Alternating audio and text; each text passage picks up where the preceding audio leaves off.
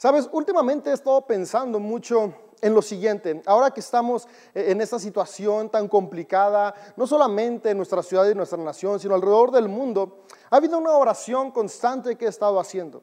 Y me he dado cuenta que de manera constante le estoy pidiendo a Dios que transforme nuestro entorno. A veces escucho mis oraciones y le estoy pidiendo a Dios que traiga prosperidad, que traiga paz, que traiga restauración.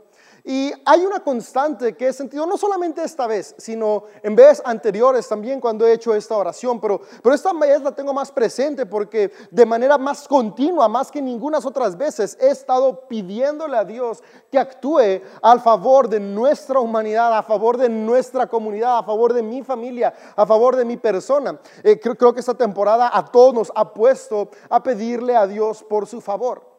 Y, una constante he notado cada vez que le pido a Dios por su favor, es que hay, una respuesta que siento en mi interior. Siento como mi conciencia, como, como una voz interna me dice, ok, le estás pidiendo a Dios que transforme, pero ¿qué estás haciendo tú para ver transformación a tu alrededor? Y yo estoy seguro que esta voz que escucho, esta conciencia, es el Espíritu Santo. Desde los primeros siglos, eh, varios padres de la iglesia llegaron a esta conclusión, la cual comparto. Y es que la conciencia en cada ser humano es el Espíritu Santo en cada persona que nos está guiando, que nos está orientando y que nos está hablando de manera constante para ir encaminando nuestras vidas hacia la voluntad de Dios. ¿Y cuál es la voluntad de Dios? La voluntad de Dios yo creo es que podamos vivir en el reino y vivir conforme al reino es vivir en cada momento movidos por amor. Entonces, eh, eh, yo he sentido como el Espíritu Santo, como mi conciencia constantemente cada vez que hago esta oración me dice estas palabras, ¿qué estás haciendo tú para ver transformación, para ver prosperidad, para ver restauración, para ver paz en el lugar en el cual tú estás? Tal vez tú como yo también has estado haciendo esta oración de manera constante. Y, hoy quiero compartirte cómo tú y yo podemos ser la respuesta a nuestra oración, pero también tú y yo podemos ser la respuesta a la oración de las personas a nuestro alrededor.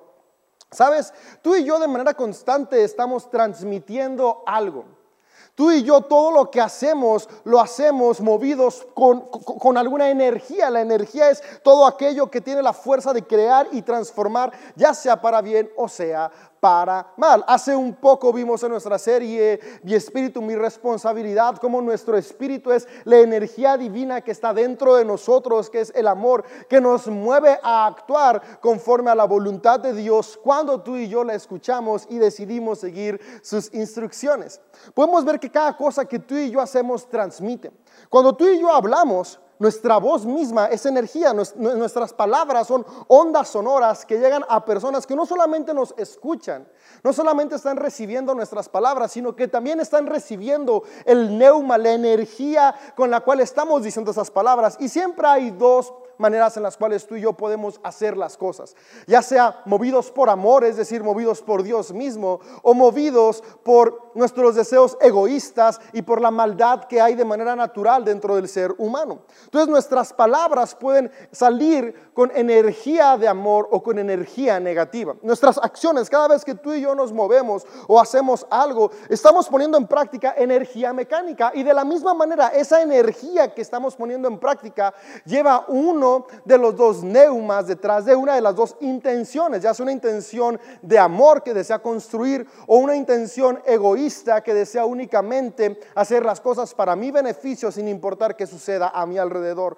Nuestros pensamientos se ha comprobado de manera científica como aún lo que pensamos es energía y no hace falta investigar mucho porque últimamente, bueno, sí hizo falta en su momento que se investigara mucho, pero ahora para ti, para mí más bien, darnos cuenta no hace falta más que meternos a internet y darnos cuenta cómo nuestros pensamientos son energía eléctrica en nuestro cerebro. Y toda la energía tiene una fuente de, de dónde proviene. Y estamos seguros que toda la energía que proviene del ser humano proviene de Dios mismo, porque fuimos creados a imagen y semejanza de Dios. Te lo he dicho muchas veces en los últimos mensajes, pero es que me, impacta cómo eh, Génesis nos relata que tú tú y yo tenemos vida, el ser humano vino a la vida porque Dios mismo sopló su aliento, es decir, puso su energía, puso su neuma dentro de cada uno de nosotros. Ahora, ¿por qué te estoy hablando esto de la energía? ¿Qué tiene que ver con, lo que te empecé a decir de que, de que oramos a Dios pidiendo que sucedan cosas y, y como Dios me ha estado hablando que nosotros somos la respuesta a esas oraciones? Tiene que ver todo porque la manera en la que hablamos y actuamos y pensamos está construyendo o destruyendo lo que sucede a nuestro alrededor.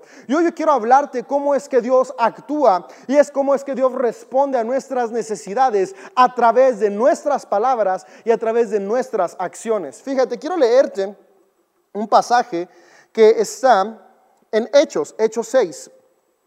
Y Hechos 6 del 1 al 7 relata lo siguiente, dice, al multiplicarse los creyentes rápidamente, hubo muestras de descontento. Los creyentes que hablaban griego se quejaban de los que hablaban hebreo, diciendo que sus viudas eran discriminadas en la distribución diaria de los alimentos. Hay una necesidad la necesidad de proveer, de, poder traer esperanza a quien lo necesita. Entonces, el descontento en la comunidad eh, de, cristianos del primer siglo nos está diciendo que salió porque había una necesidad que no estaba siendo cubierta. Tú y yo hoy estamos viendo necesidades a nuestro alrededor.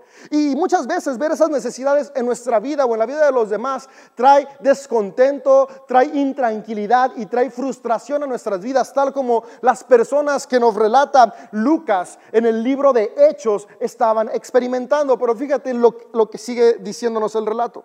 De manera que los doce convocaron a todos los creyentes a una reunión. Dijeron, nosotros los apóstoles deberíamos ocupar nuestro tiempo en enseñar la palabra de Dios y no en dirigir la distribución de los alimentos. Por lo tanto, hermanos, escojan a siete hombres que sean muy respetados, que estén llenos del Espíritu y de sabiduría. A ellos les daremos esta responsabilidad.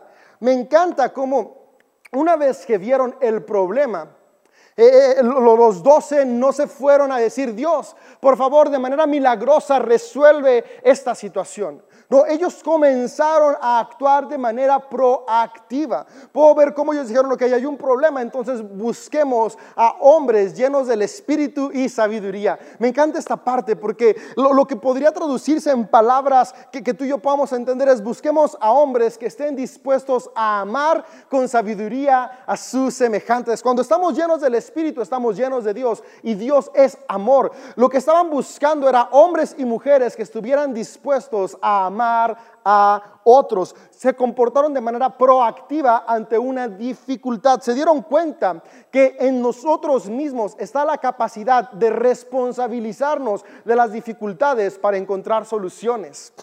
Y continúa diciendo el relato. Entonces nosotros los apóstoles podremos dedicar nuestro tiempo a la oración y a la enseñanza de la palabra. A todos les gustó la idea y eligieron a Esteban, un hombre lleno de fe y del Espíritu Santo, a Felipe, a Prócoro, a Nicanor, a Timón, a Pármenas y a Nicolás de Antioquía, quien anteriormente se había convertido a la fe judía. Estos siete hombres fueron presentados ante los apóstoles, quienes oraron por ellos y les impusieron las manos. Así que el mensaje de Dios siguió extendiéndose y el número de creyentes aumentó en gran manera en Jerusalén y muchos de los sacerdotes judíos también se convirtieron. Aquí yo puedo ver dos cosas importantes. Ante una situación que, estaban atravesando donde pudieron ver que había una necesidad por suplir, lo primero que ellos hicieron es que decidieron poner manos a la obra. Sabes, cada vez que tú y yo veamos dificultades, cada vez que tú y yo veamos problemas, nuestra actitud debe ser, ¿qué puedo hacer yo? Yo sé que muchas veces esperamos que los problemas, que las situaciones, las adversidades puedan resolverse de manera sobrenatural. Pero si algo he podido aprender durante mi caminar de esta vida es que cada situación tiene respuestas que tú y yo podemos darle, claro, siempre ayudados por el Espíritu de Dios que habita dentro de nosotros. Y hay dos cosas que los discípulos dijeron que eran importantes.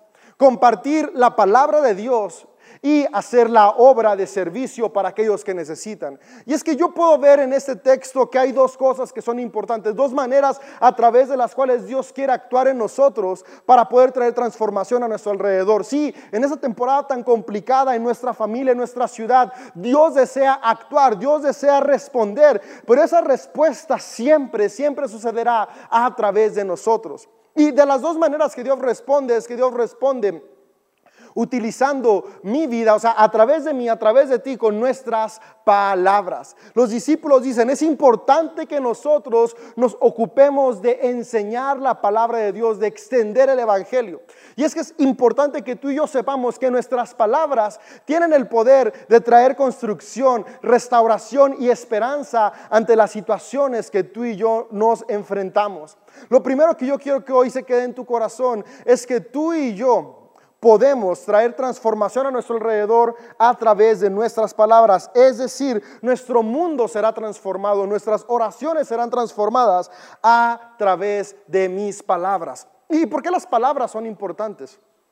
Porque nuestras palabras tienen el potencial de crear atmósferas, de crear eh, eh, espacios y de crear ideas y conciencias que nos permitan avanzar, crecer y creer en lo que está por venir. Nuestras palabras siempre crean el ambiente, ya sea adecuado o inadecuado para lo que viene. ¿Te ha tocado estar de repente en alguna reunión con amigos y sale un tema incómodo y la reunión se apaga? ¿O te ha tocado estar en una reunión con amigos y de repente sale un tema agradable y, la reunión cobra un sentido? Es que nuestras palabras tienen el poder de construir y destruir. Está comprobado que cada ser humano es el resultado de las palabras que ha escuchado a lo largo de su vida. Si tú y yo deseamos ver restauración en, en nuestra familia, en nuestra vida, en nuestra ciudad, lo primero que tenemos que estar dispuestos a hacer es que nuestras palabras puedan transmitirles a otros el amor y la esperanza de Dios. Y es que cuando leemos en, en, las escrituras que las personas se dedicaban a compartir el Evangelio, algunas veces creemos que compartir el Evangelio se limita a explicar y enseñar la Biblia. Pero no, el Evangelio es las buenas noticias, las buenas noticias de que el reino de los cielos está acá y el reino de los cielos es todo lo que es justo, todo lo que es bueno, todo lo que trae vida y esperanza. Cada vez que tú y yo hablamos palabras positivas, palabras de empoderamiento, palabras de perdón, palabras de esperanza a las personas a nuestro alrededor, estamos compartiendo el Evangelio, porque eso es el Evangelio. Por eso todas las personas tenemos la capacidad de compartir la palabra de Dios, porque la palabra de Dios no es un compendio de libros. La palabra de Dios es Jesús mismo, es la esencia misma de Dios, que es el amor. Así que cada vez que tú y yo hablamos con amor, estamos compartiendo la palabra de Dios. Y cada palabra que sale de nuestra boca, movida por amor, construye.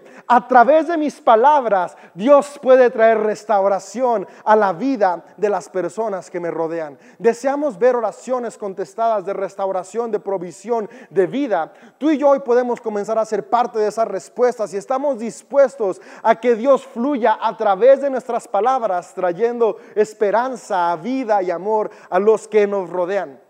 Pero también no basta con hablar. Podemos ver que, en este pasaje de Hechos 6 no se limitaron a decir, ok, hablemos vida sobre las viudas, hablemos vida sobre los necesitados. No, dieron el siguiente paso, porque sí, Dios actúa a través de nuestras palabras, pero Dios también obra a través de nuestras acciones. Y dice que escogieron a personas para que pudieran servir. Sabes, yo estoy convencido de una cosa, que hoy en día todas y todos tenemos la capacidad de que Dios actúe a través de nuestras palabras, pero también a través de nuestras acciones. Cuando estos hombres estuvieron dispuestos a servir, mujeres viudas, hombres en necesidad, pudieron experimentar la transformación de Dios. Fíjate, Dios trajo respuesta a la necesidad de otros, no apareciendo comida de manera mágica, no apareciendo un techo sobre sus cabezas de manera mágica, no, no, no, sino a través de hombres que estuvieron dispuestos a responsabilizarse de las necesidades que estaban a su alrededor. Tú y yo vamos a poder ver respuestas cuando estemos dispuestos a responsabilizarnos de las necesidades que vemos. Y esto es posible únicamente cuando podemos hacerlo con amor. Y me encanta que todos tenemos la capacidad de hablar y actuar con amor. Porque en cada ser humano, desde que fuimos formados, se depositó en nosotros la imagen de Cristo, el Espíritu mismo de Dios. Y esto es nada más y nada menos que el amor. El amor de Dios en nosotros es la energía que cada día nos permite estar vivos. Y tú y yo podemos decidir si nuestras palabras y nuestras acciones cada día están movidas por Dios, es decir, movidas por amor. Y es que el amor de Dios no está limitado para que algunos cuantos lo experimenten. El amor de Dios es para todas y para todos, porque todos los seres humanos hemos sido creados a su imagen y a su semejanza. Y me encanta cómo cuando los seres humanos estamos dispuestos a actuar movidos por amor, sin importar nuestra posición social, sin importar nuestras ideologías o nuestras creencias, podemos ver transformación. Si tú y yo deseamos ver transformación en nuestra familia, en nuestra ciudad, en nuestra iglesia, en nuestra nación, necesitamos ser hombres y mujeres dispuestos y hombres y mujeres que están dispuestas a que Dios actúe a través de nuestras palabras y a través de nuestras acciones. Encanta cómo cuando Judá se encontraba destruida después de haber sido llevados cautivos a Babilonia, el rey Ciro el grande de Persia fue movido por amor, fue movido por justicia, por bondad y permitió que regresaran todos los judíos que habían sido cautivos a Judá de nuevo y reconstruyeran la ciudad. Podemos encontrar parte del contexto y la historia de lo que sucedió con el rey Ciro, tanto en Daniel, Isaías, Esdras, Crónicas y Nehemías. Y algo que podemos darnos cuenta es que había una necesidad. Estaba destruido Judá. Y había un deseo por los judaítas de regresar con libertad y de reconstruir su ciudad. Yo estoy seguro que cada día ellos le pedían a Dios por un milagro. Y me encanta que Dios les contestó el milagro a través de hombres y mujeres que estuvieron dispuestos a actuar. Podemos ver en estos libros cómo el rey Ciro permitió que el amor de Dios actuara a través de él al emitir este edicto para que pudieran ser libres. Y no solamente eso, al contribuir también para que pudieran reconstruir. El rey Ciro no era un seguidor de Dios. Pero podemos ver ahí que Dios no se limita a actuar y a habitar en aquellos que creen en Él de cierta manera. Dios habita y actúa en todos los seres humanos porque todos tenemos su imagen en nosotros. Yo no sé si tú que nos ves hoy crees en Dios o no crees en Dios, pero lo que sí sé es que su amor está en ti y eso te capacita para que seas un hombre o una mujer capaz de traer transformación y esperanza a todo lo que está a tu alrededor, porque el amor de Dios por ti y por los demás no está limitado. A través de Ciro, Judá pudo ser libre. Pero no fue suficiente, también se necesitó de un Nemías que estuviera dispuesto a que a través de sus acciones, a través de sus palabras de liderazgo, guiar a toda una nación a reconstruir las cenizas que estaban a su alrededor y levantarlos en una nueva ciudad. Pero no solamente Nemías, sino que hombres y mujeres estuvieron dispuestos a trabajar para reconstruir la ciudad. Yo puedo ver cómo Dios sí responde, pero responde cuando tú y yo estamos dispuestos a ser usados, que a través de nuestras palabras y a través de nuestras acciones el reino de los cielos venga a la tierra. Mi deseo el día de hoy es que tú y yo podamos estar dispuestos a hacer la respuesta a la oración que tanto hemos estado haciendo, hacer la respuesta a la oración de otras personas a nuestro alrededor.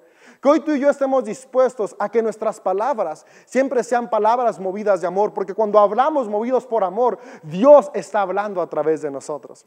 A que nuestras acciones siempre sean acciones movidas por amor, porque cuando actuamos con amor y nos responsabilizamos de las necesidades a nuestro alrededor, Dios actúa a través de nosotros para traer restauración a nuestro entorno. Tres cosas con las que quiero que te quedes el día de hoy. Dios actúa a través de mis palabras. Dios actúa a través de mis acciones y Dios actúa a través de cada persona. Dios no escoge a unos sí y a otros no. Todos desde el principio fuimos dotados de su amor en nosotros. Lo que hace la diferencia es quién está dispuesto a hoy a actuar por amor.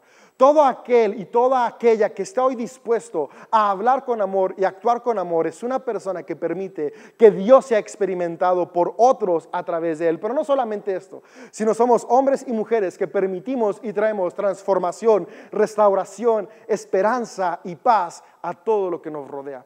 Mi deseo es que el día de hoy tú y yo podamos ser la respuesta a la oración de otros, que hoy tú y yo podamos ser hombres y mujeres que traemos esperanza a las circunstancias que nos rodean. Tú hoy necesitas esperanza, tú hoy estás en una situación complicada. Que tu oración no sea Dios, haz algo. Que nuestra oración sea Dios, ¿cómo puedo actuar de mejor manera para transformar mi entorno? En lugar de estarnos preocupando tanto por de dónde va a llegar la ayuda milagrosa, ¿por qué mejor no oramos, meditamos y le pedimos al Espíritu que nos guíe a con lo que tenemos? ¿Cómo podemos comenzar a trabajar para transformar nuestro entorno?